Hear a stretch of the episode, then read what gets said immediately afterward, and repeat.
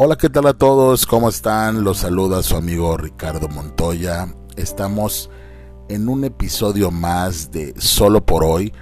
Y el día de hoy me gustaría platicar de un tema muy importante y que en los últimos años, los últimos dos años para ser muy exacto, me he encontrado con este tema entre adolescentes, adultos, parejas, etc. Y es el miedo al fracaso.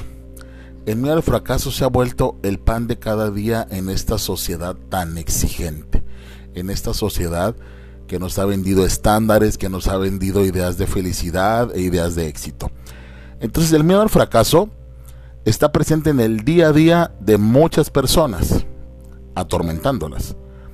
Tener miedo constante a fracasar deja o hace, perdón, que dejemos de luchar por conseguir nuestros objetivos. ¿Por qué? Porque pensamos, bueno, ¿para qué lo intento?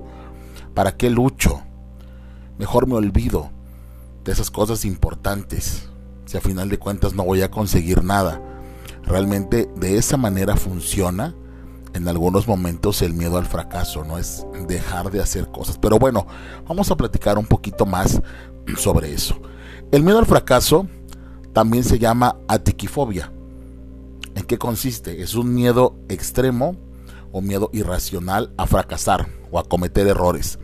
Entonces las personas con este miedo pueden tener diferentes tipos de respuesta ante las situaciones que ellos consideran que los pueden llevar al fracaso. La primera se llama respuesta de evitación. ¿Cómo funciona esto? Pues voy a evitar, como el nombre lo dice, voy a huir de todas las situaciones que se puedan, eh, que me puedan llevar a producir el fracaso. O sea, voy a evitar todo lo que yo considero, según mi percepción, según mis ideas, que es algo muy subjetivo, que me va a llegar a producir el fracaso. Y luego está la respuesta de sobrecompensación. Esta es al revés. ¿De qué se trata? Aquí me voy a super esforzar, me voy a sobreesforzar para evitar el fracaso. Aunque yo no sea feliz, aunque yo deje cosas importantes en mi vida, yo voy a luchar porque no quiero fracasar. Y todo el tiempo estoy con esa idea de ser productivo, de rendir, de dar el máximo. ¿Por qué?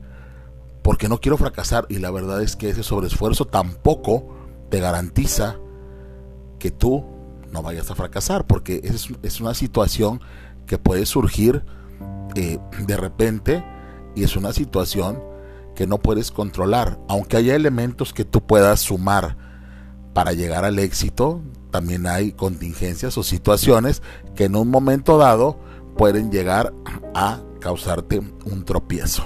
Pero bueno, un tropiezo no es fracasar. Entonces, las personas actualmente son muy autoexigentes, todos quieren ser productivos, todos quieren ser competitivos, quieren dar lo mejor, quieren dar, nos han vendido la idea de que tenemos que dar más del 100%, no importa, tú muere en el intento, tú, o sea, deja de ser feliz, o sea, suelta todo, lucha buscando el éxito. Y la verdad es que no es necesario. O sea, no es necesario tener estos niveles de hiperexigencia que te pueden hacer daño a tu salud, a tu mente, ajá, que vas a dejar a un lado tus alegrías, tu familia, las cosas realmente importantes, solamente por buscar ese modelo de éxito que nos han vendido. Y ahí es donde surge todo este tema de la ansiedad, el estrés, la frustración, el insomnio, bla, bla, bla, bla, bla. Y podría mencionar muchas cosas que se suman a esta situación. Entonces, el miedo al fracaso está relacionado con una mala valoración que hacemos de la realidad, porque es algo subjetivo. Nosotros estamos pensando y predisponiéndonos a fracasar o pensando que va a ocurrir. A lo mejor nunca ocurre. A lo mejor sí tenemos pequeños tropiezos en la vida, pequeños fracasos, pero eso no significa que no podamos levantarnos y seguir avanzando. Eso sería ser objetivo. Bueno, si me equivoco, pues trato de levantarme y sigo, ¿no? Entonces, sí es bien importante entender que el fracaso en sí es algo muy, muy subjetivo. Lo que para ti es fracaso, tal vez para mí no lo sea. Lo que para ti es felicidad, tal vez para mí tampoco lo sea. Y lo que para mí es felicidad, tal vez para ti no lo es. Entonces es subjetivo. La gente que está pensando todo el tiempo qué es esto, no me gusta, me van a despedir del trabajo, porque descompuse esta máquina, no voy a hacer bien las cosas, no me va a salir bien, no hablé bien, no lo hice de la manera correcta, no estoy capacitado para esto, hay gente mejor que yo.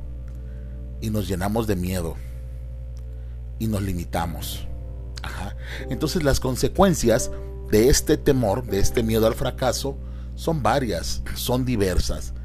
Algunas de las más importantes, ¿cuáles son? Bueno, el malestar contigo mismo, tu baja autoestima, pensar que no eres capaz de hacer las cosas correctas, de no hacer las cosas bien, pensar que no eres tan capaz como tu amigo, como tu compañero y sentir que pues no estás a la altura de la situación. Otra cosa sería la ansiedad. El miedo genera ansiedad, ya lo sabemos. Conocemos los síntomas, conocemos en qué consiste y conocemos también que nos lleva a malestares físicos importantes. Entonces nadie quiere tener ansiedad. Ataques de pánico. También ligado a lo anterior, ligado a la ansiedad. Cuando la ansiedad llega a esos puntos máximos, pues llega a producir ataques de pánico que también a nadie le van a gustar y que son realmente innecesarios. Aunque bueno, se comprende quedarse en blanco también. O sea, nos bloqueamos. Bloqueo cognitivo. ¿Qué hago? ¿Qué sigo? ¿Qué digo? O sea, ¿hacia dónde voy? No sé qué hacer. O sea, te quedas en blanco de tanto pensar y de tanto preocuparte por cosas que no están ocurriendo. Ajá. Y otra cosa, no conseguir los objetivos en la vida. El miedo al fracaso tiene que ver sobre todo con eso, con no conseguir los objetivos que te has planteado en la vida. Ajá, pensar siempre en las cosas negativas que van a pasar, en el que al final de cuentas todo va a salir mal. Si huimos constantemente de eso y si nos esforzamos siempre por lograr las cosas, no tenemos la garantía de que en algún momento un tropiezo, una contingencia, un fracaso, una derrota nos alcance. ¿Qué vamos a hacer? Afrontarla afrontar el miedo, seguir adelante, ¿no? Eso es lo que se hace ante un fracaso, pero tampoco representa el fin de la vida. ¿Qué pasa? Todo este miedo, toda esta situación afecta la vida personal, la vida laboral, la vida académica, la vida social, la vida familiar. Entonces eso sí contribuye a que ya no seamos esas personas que queremos ser, que ya no seamos eh, esa mejor versión de nosotros en ninguno de los ámbitos que ya no seamos a lo mejor esas personas con las que los demás se quieren llevar o con los que quieren compartir. ¿Por qué? Pues porque realmente estamos todo el tiempo con miedo. No somos una buena compañía. Eso sí nos debería preocupar. Entonces, ¿cómo superar este miedo al fracaso? La verdad es que no hay una receta en sí. Si nos ponemos a buscar en libros, si nos ponemos a buscar en internet, vamos a encontrar diferentes estrategias, diferentes recetas. Pero lo primero que tenemos que tener claro, que debemos de tener claro, es que el miedo al fracaso, repito, es algo subjetivo, es una idea que tú tienes. A lo mejor tus padres te metieron muchas ideas, mucho temor, te criaron con mucho temor a lo que pudiera pasar, ¿no? A lo mejor tus padres también tenían miedo todo el tiempo a fracasar, a que las cosas no salieran bien. Si algo me ha quedado claro en mi experiencia de vida y en mi experiencia como psicólogo, es que entre más miedo le tengas a fracasar, más cerca estás de fracasar. Ajá, entre más piensas en ello, pareciera que más lo atraes. Y eso que no me gusta hablar mucho sobre estos temas de atracción así, pero realmente así parece. Otra cosa importante es rechazar esta idea de que todo es blanco o negro. Quitarnos esa idea de que las cosas tienen que ser de una forma. Ajá. Tener apertura un abanico de posibilidades de lo que es el éxito, un abanico de posibilidades de lo que es la felicidad, de lo que es lo bonito, de lo que es la perfección. Repito, es subjetivo. Ese tema de la autoexigencia está dañando muchísimo a la sociedad, está enfermando a muchas personas y está dañando también a las familias y rompiéndolas. ¿Por qué? Porque sí se está vendiendo esa idea equivocada de que exígete, exígete, exígete, del doble, del triple. Tampoco es necesario. Tampoco es necesario.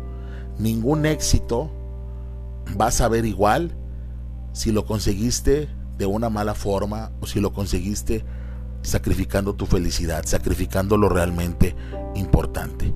No sabemos qué va a ocurrir, no podemos tratar de controlar lo que viene, lo que sigue. Lo único que nos queda es seguir preparándonos, seguir tratando de hacer las cosas bien, disfrutar sobre todo del día a día lo que venimos haciendo y en ese disfrutar llegarán las cosas, porque algo que sí me queda claro es cuando tú haces lo que te gusta, cuando tú haces lo que amas y lo disfrutas, cosas buenas llegan. En verdad, la gente ve que lo disfrutas y siempre cosas buenas llegan. Ajá. Entonces, ¿qué tengo que hacer? Pues eso, disfrutar. No pensar solamente en lograr, sino en disfrutar. No solamente pienses en, la meta, piensa en el camino. No solamente pienses en el objetivo, piensa en todo lo que vas a hacer para llegar a eso. Disfrútalo.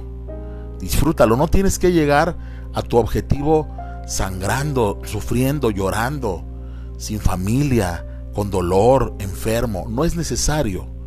En verdad, no es necesario.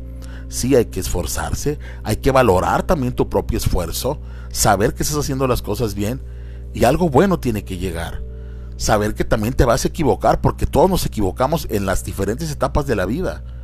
Evitar también decir, no puedo, no puedo, no puedo, no puedo, es que aquel es mejor que yo, es que aquel estudió más, es que aquel estudió en otra escuela, es que él tiene posibilidades, es que él, es que ella, es que él. No, creer en ti mismo. Y no es una motivación así falsa que les esté dando, simplemente cree en lo que estás haciendo. Llega y véndete, llega y haz lo que te toca hacer. Y hazlo bien y disfrútalo. Y algo bueno tiene que salir. Y si no es eso, a lo que te enfrentas en ese momento, llegará otra cosa y volverás a enfrentarla. Ajá. Fracasar una vez no significa que vayamos a fracasar siempre. Las personas nos equivocamos, tenemos caídas. Es más, tenemos derecho a equivocarnos. Pero entonces volvemos a intentar las cosas. Y rezanamos y curamos esa herida que nos dejó y avanzamos, intentamos otras cosas. Hay que ponerse metas realistas también. Nos han vendido un concepto de éxito muy elevado, muy, muy sacrificado en los últimos años. Vemos adolescentes ganando millones, comprándose autos carísimos, casas. Eso tampoco está bien, porque nos enseña que todo tiene que ser así y no podemos generalizar. A lo mejor mientras una persona de 19 o 20 años ya está conduciendo un Lamborghini o teniendo una casa de millones, tú estás estudiando todavía y está bien, porque así es el proceso.